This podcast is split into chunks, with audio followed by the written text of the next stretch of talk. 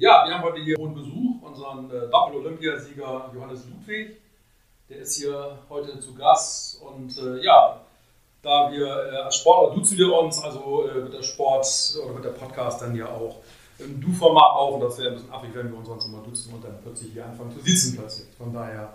Sehr ja. gerne. Habe ich kein Problem. Ja, das ist sehr nett. Ja, die Zusammenarbeit ist sowieso aus meiner Sicht und äh, aus unserer Sicht äh, hervorragend und das macht richtig Spaß. Und äh, also da können wir uns im Vorfeld, jetzt, bevor wir jetzt gesprochen haben, an dir nur bedanken. Das ist wirklich äh, außergewöhnlich, was du hier äh, leistest. Und die Offenheit und die du, mit der du das hier an den Tag legst, das ist wirklich toll. Ja, ich danke ja auch. Das ist ja immer so ein bisschen ein Geben und Nehmen. Ich bin natürlich auch froh, wenn ich irgendwo ein bisschen präsent bin für meine Sportart und für mich und meine Sponsoren auch dann am Ende. Deswegen ist es eigentlich schon immer mit der Presse, habe ich das schon immer so gehandhabt, auch immer ein bisschen engeren Kontakt zu halten. Ne? Natürlich ist das, ich wollte mal gucken, wie das so anläuft hier mit euch und dann ist es vielleicht auch jetzt, es war schön, wir haben relativ viel zusammen gemacht und ich glaube, dass wir das vielleicht jetzt so erstmal als einen kleinen Abschluss wieder sehen können, dass wir erstmal wieder ein bisschen Luft dran lassen.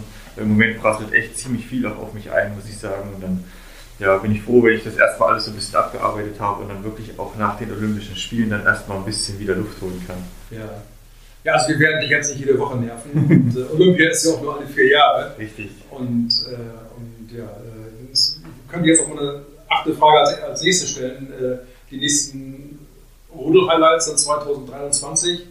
Die Weltmeisterschaften in Oberhof. Ja. Auf deiner Heimbahn. Äh, sehen wir Johannes Ludwig da? Das seht ihr mich auf jeden Fall, entweder als Athlet oder als Zuschauer.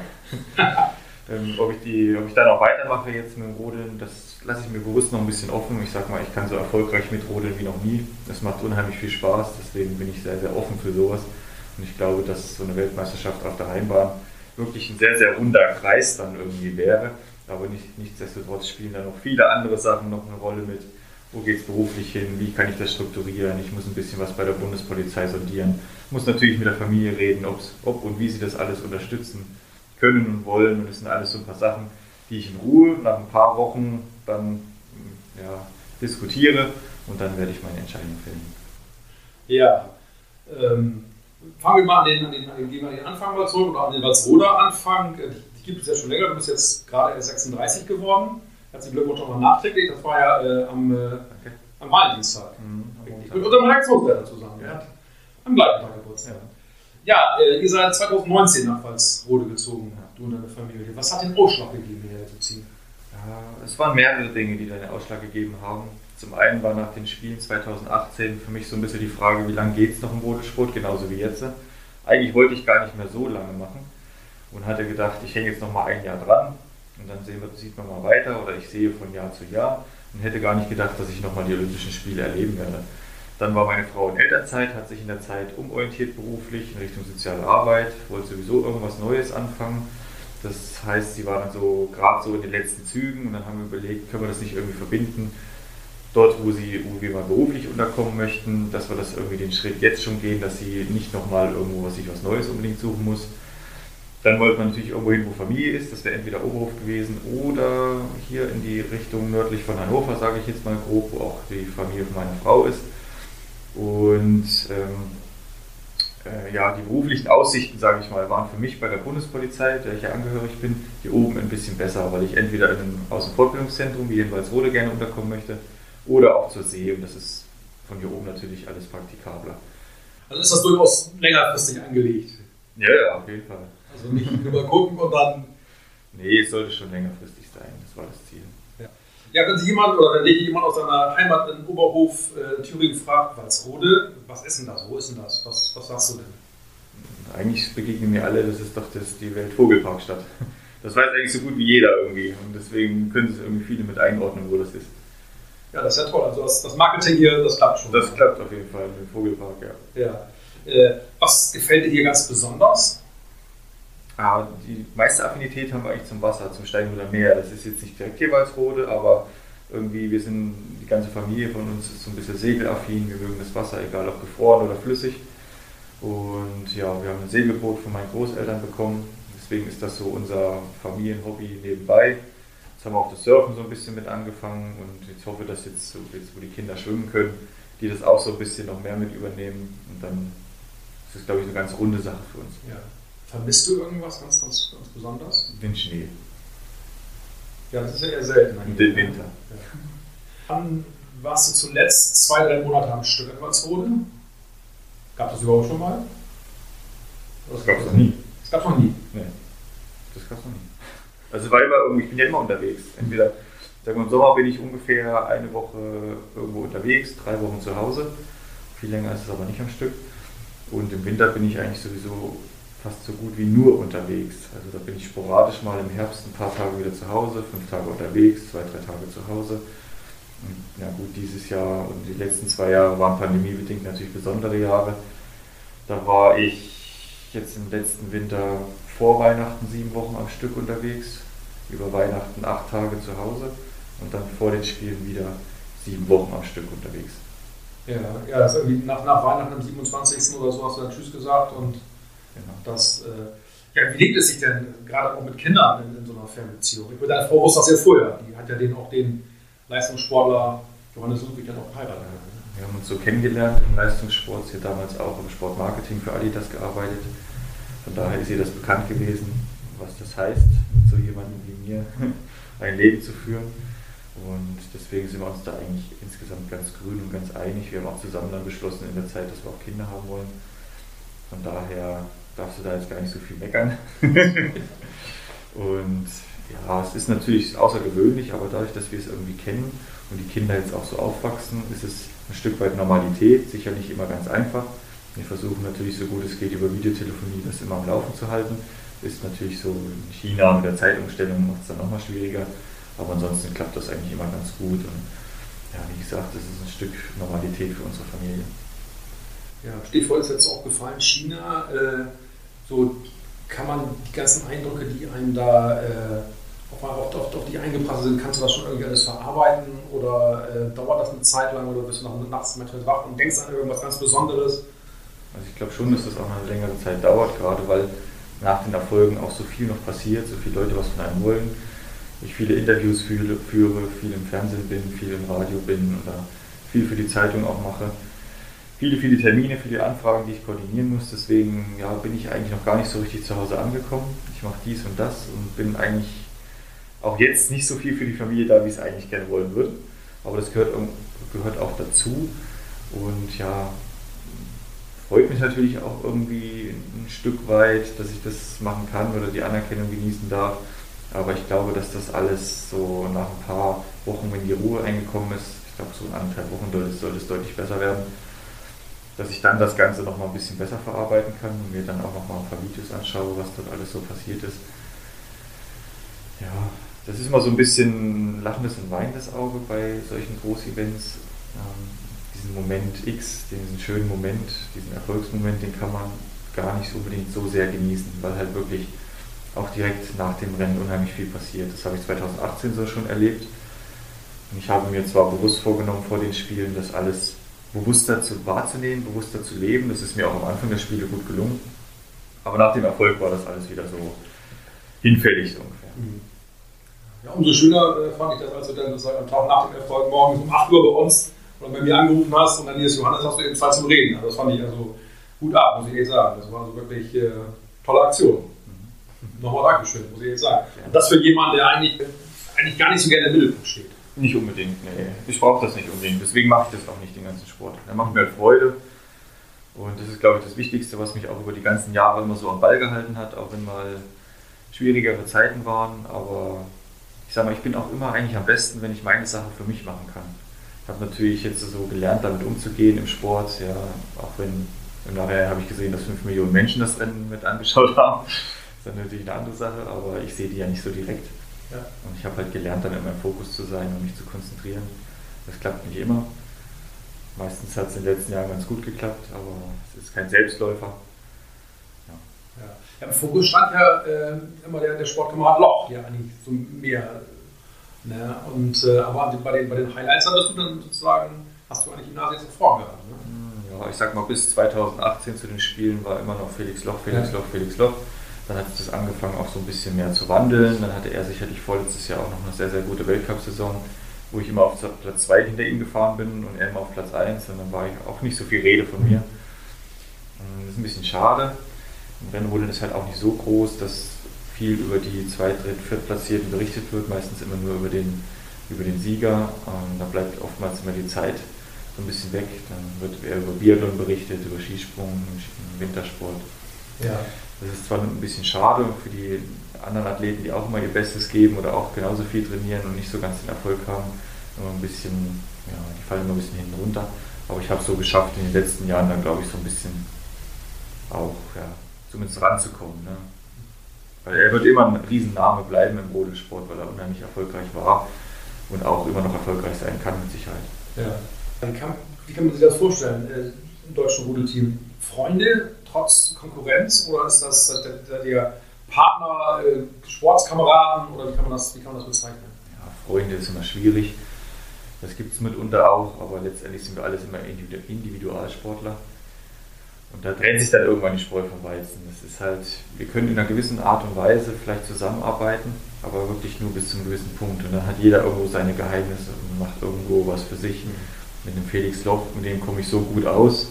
Aber wir haben, selbst wenn wir im Winter unterwegs sind, ja, kaum Berührungspunkte, muss man sagen. Mhm. Und es ist sowieso bei uns, die Hauptarbeit findet ja im Sommer an diesen Trainingsstützpunkten statt, die wir haben. Da gibt es Oberhof, da wo ich herkomme, ein, Berchtesgaden, das ist auch recht bekannt.